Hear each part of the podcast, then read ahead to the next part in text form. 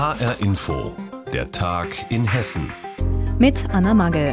Anhänger von US-Präsident Trump stürmen das Kapitol in Washington. Die brutalen Bilder lösen auch bei uns in Hessen Fassungslosigkeit aus. Es sind Szenen wie aus einem Bürgerkrieg. Schreie, Schüsse, Rauch steigt auf, als die Polizei Tränengas einsetzt. Vier Menschen kommen sogar ums Leben, als Trump-Anhänger das Kapitol stürmen, den US-Parlamentssitz. Dieses Ereignis sorgt weltweit für Bestürzung. Auch in Hessen haben die Bürger und Politiker mit Entsetzen reagiert. Über die Gewalt und das Chaos in Washington hat HR-Inforeporterin Jutta Nieswand mit US-Amerikanern gesprochen, die hier in Hessen leben. Der Schock ist auch unter US-Amerikanern in Hessen zu spüren. Keiner hat sich vorstellen können, dass dergleichen in den USA passiert.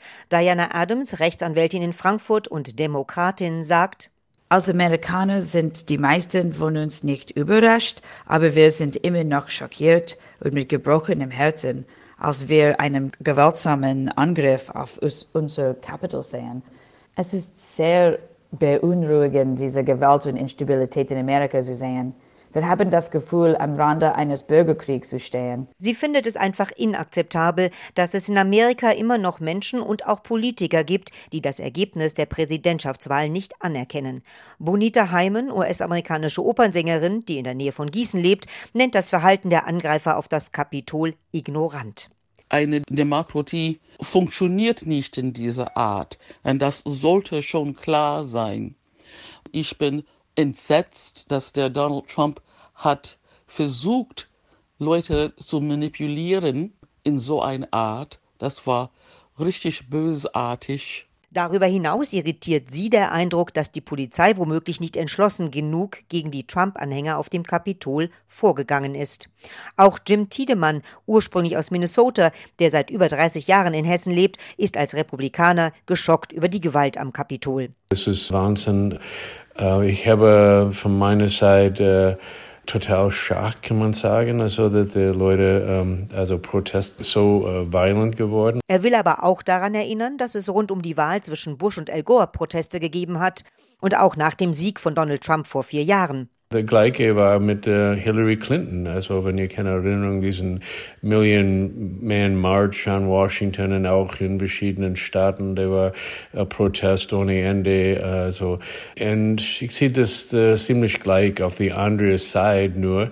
Also erstens war der beide liberal Protest äh, von beiden Vergangenheit und jetzt ist es die konservative Seite. Auch wenn er zugeben muss, dass der Angriff auf das Kapitol dieses Mal eine andere Dimension hat und dass ein amerikanischer Präsident Trump solche Gewalt nicht unterstützen oder gar anzetteln dürfte. Was sagen US-Amerikaner in Hessen zu den jüngsten Ausschreitungen in Washington? Jutta Nieswand hat nachgefragt. Die Corona-Schutzimpfungen sind in vollem Gange, zumindest sollte man das meinen, aber in Wahrheit ruht in vielen hessischen Kreisen und Städten gerade der Impfbetrieb. Denn es fehlt an Impfstoff. Nachschub ist jetzt für Freitag angekündigt. Dass es so wenig Impfstoff gibt im Moment, das ist der große Schwachpunkt und das wird ja auch viel kritisiert. Aber beim Verimpfen selbst scheint es zumindest bisher keine großen Probleme zu geben. Darüber haben wir vor dieser Sendung mit HR-Inforeporter Tobias Lübben gesprochen. Wir haben ihn gefragt, welche Bilanz ziehen die hessischen Städte und Kreise nach dem Start der Corona-Impfungen? Ja, die Städte und Kreise äußern sich zufrieden bis hochzufrieden und vor allen Dingen ist man zufrieden mit der eigenen Leistung beim Verimpfen. Die Städte und Kreise haben ja mobile Impfteams auf den Weg geschickt zu den Kliniken, um das medizinische Personal zu impfen, das Kontakt zu Covid-Patienten hat, aber vor allen Dingen auch in die Alten- und Pflegeheime.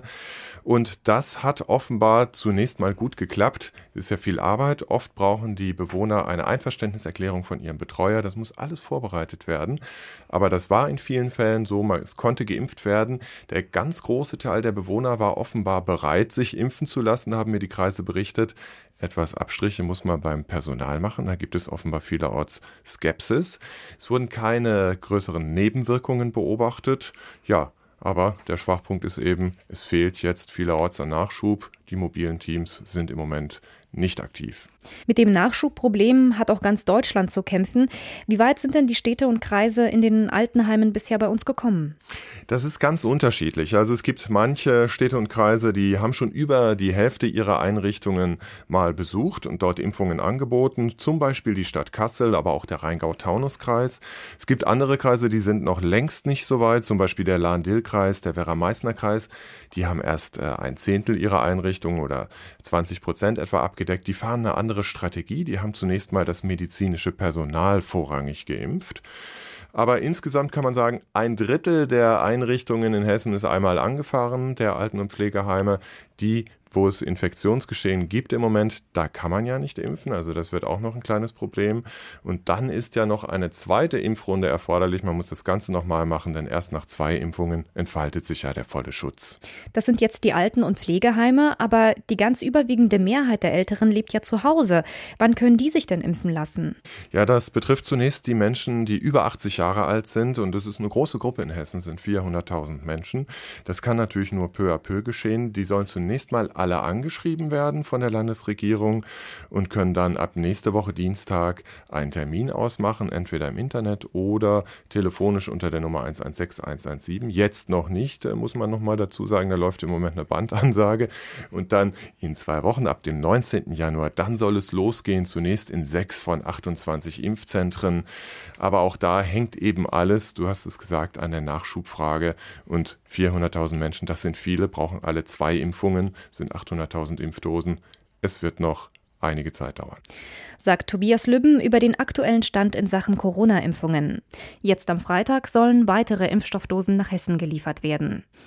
Viele Menschen warten zurzeit nicht nur auf eine Corona-Impfung, sondern auch auf die sogenannten Novemberhilfen. Also genauer gesagt sind das Unternehmen, die ihren Betrieb wegen der Pandemie schließen mussten, zum Beispiel Restaurants und Hotels. Der Staat hatte ihnen Geld zugesichert, um durch die Krise zu kommen. Doch der Großteil des Geldes ist immer noch nicht da. Ursula Mayer aus der HR Info Wirtschaftsredaktion hat sich bei betroffenen Unternehmen in Hessen umgehört. Die Türen sind verschlossen, die Betten unbenutzt. Schon seit Wochen herrscht gähnende Leere im Frankfurter Hotel von Sabine Gaumann. Wegen des Lockdowns kommt einfach kein Geld mehr rein, berichtet die Hotelbetreiberin. Gott sei Dank haben wir noch einige Rücklagen, doch das Konto wird täglich schmäler und somit ist man auf jeden Cent angewiesen. Auf die Novemberhilfe hat Gaumann große Hoffnungen gesetzt. Insgesamt hat sie fast 70.000 Euro angefragt, aber bisher nur 10.000 bekommen. Dass sich die Politik bei der Auszahlung so viel Zeit lässt, sorgt für Frust. Ich bin sehr verärgert. Wenn wir als Steuerzahler unseren Verpflichtungen nicht nachkommen, werden gleich andere Marschrouten angesetzt. Schon die Hilfen zu beantragen war in vielen Fällen kompliziert, erzählt Steuerberater Hartmut Ruprecht, der Anträge für Unternehmen gestellt hat, und zwar über ein Internetportal. Bis das freigeschaltet war, dauerte es und dann war die Internetseite zeitweise noch überlastet, sagt er. Bei der Novemberhilfe kam es natürlich auch zu Abstürzen. Es war durchaus häufiger so, dass wir Daten neu eingeben mussten, einschließlich der hochzuladenden Unterlagen. Das war schon hinderlich. Bisher sind in Hessen über 21.000 Anträge eingegangen, heißt es beim zuständigen Wirtschaftsministerium. Unternehmen und Solo-Selbstständige haben fast 350 Millionen Euro angefragt. Davon sind über 90 Millionen bislang ausgezahlt worden, meist in Form von Vorschüssen. Und ab kommendem Montag soll es den Rest geben, sagt Staatssekretär Philipp Nimmermann. Auch er schiebt die Verzögerungen auf die Software. All das muss programmiert werden, auch rechtssicher programmiert werden und auch betrugssicher programmiert werden. Das ist, glaube ich, sehr schwierig. Für die Versäumnisse sieht man sich in Hessen nicht verantwortlich und verweist auf den Bund. Der sei für die Programme zuständig. Für manche Antragsteller ging es allerdings doch schneller, vor allem für Solo-Selbstständige. Viele von ihnen bekamen die Novemberhilfen bereits in voller Höhe, nach wenigen Tagen, schnell und unkompliziert. Warten auf die Novemberhilfen. Noch immer haben viele Unternehmen kein Geld erhalten, das der Staat ihnen zugesichert hat, um die Corona-Krise zu überstehen. Infos dazu hatte Ursula Mayer. Wir haben den Dreikönigstag hinter uns. Das bedeutet für viele Hessen, Weihnachten ist vorbei, weg mit dem Weihnachtsbaum. Doch wohin damit? Normalerweise ist die Jugendfeuerwehr gekommen und hat die Tannen mitgenommen, zumindest ist das in vielen Regionen Tradition, aber eben nicht in diesem Jahr. Wegen Corona sind die meisten Sammelaktionen abgesagt worden. Was das jetzt für die ausgedienten Weihnachtsbäume in Hessen bedeutet, das berichtet Saskia Klingelschmidt. Wann wird der Baum abgeholt? Wird er überhaupt abgeholt oder muss ich das stachelige Ding selbst entsorgen? Denn die meisten hessischen Jugendfeuerwehren sammeln in diesem Jahr keine Weihnachtsbäume ein, sagt der Landesjugendwart Markus Potthof. Also im Moment muss man lokal entscheiden, wie es in der Kommune mit den Inzidenzen aussieht. Aber bei Inzidenzen von über 100 und einem diffusen Infektionsgeschehen ist es wirklich sehr, sehr problematisch. Und von daher raten wir eher dazu ab, die Aktion durchzuführen. Verboten ist es aber nicht. In Bickenbach an der Bergstraße etwa werden am kommenden Samstag geschätzte 1500 Weihnachtsbäume gesammelt, sagt Gemeindebrandinspektor Andreas Daniel. Das sind drei Gruppen. Auf dem Anhänger sind zwei Mitglieder der Einsatzabteilung, dann zwei Mitglieder der Jugendfeuerwehren, die quasi für das Entgegennehmen der Spenden dieses Jahr dann anders zuständig sind und noch zwei, die dann die Bäume auf den Anhänger werfen. Eine kleinere Mannschaft also. Und Spenden, die sonst an der Haustür übergeben werden, dürfen dieses Jahr via PayPal, dem Bezahlsystem, überwiesen werden. So das Hygienekonzept der Feuerwehr in Bickenbach. Und eine Variante gibt es noch. Es gibt einen Stab, der so 1,50 Meter lang. Da ist ein Behältnis dran und da können die Mitglieder das da reintun, beziehungsweise die Spender. Ohne Kontakt also. Und dieses Klingelbeutelprinzip machen sich auch die Kameraden in anderen Orten Hessens zunutze. Weihnachtsbäume abholen gegen eine kleine Spende, das findet am Wochenende unter anderem auch in der Stadt Lich und einigen Ortsteilen statt. Auch Twistetal wollte nicht für Samstag absagen, aber auch nicht von Tür zu Tür ziehen. Jugendwart Thomas Wittenburg erklärt. Da haben wir an den Feuerwehrhäusern Anhänger bereitgestellt, wo die Bürgerinnen und Bürger ihre Weihnachtsbäume dieses Jahr abgeben können. Das heißt, die können sozusagen da hinkommen und können da den Weihnachtsbaum selbstständig auf den Anhänger werfen. In Fulda müssen sich die Bürger selbstständig kümmern. Weder die Müllabfuhr noch die Feuerwehr kommt. Da bleibt, wie vielen Hessen, nur noch der Wertstoffhof oder die Biotonne. Öffentliche Entsorger in Städten wie Gießen, Wiesbaden oder Kassel schaffen die ausgedienten Bäumchen von der Straße. Allerdings sollte man sich vorab generell zu Datum sowie die Art und Weise der Entsorgung informieren.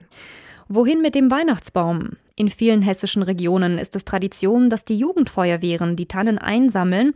Dieses Jahr fällt das aber weitgehend aus wegen Corona. Saskia Klingelschmidt hat uns darüber informiert. Und das war die Sendung Der Tag in Hessen mit Anna Magel. Die Sendung gibt es auch als Podcast auf hrinforadio.de.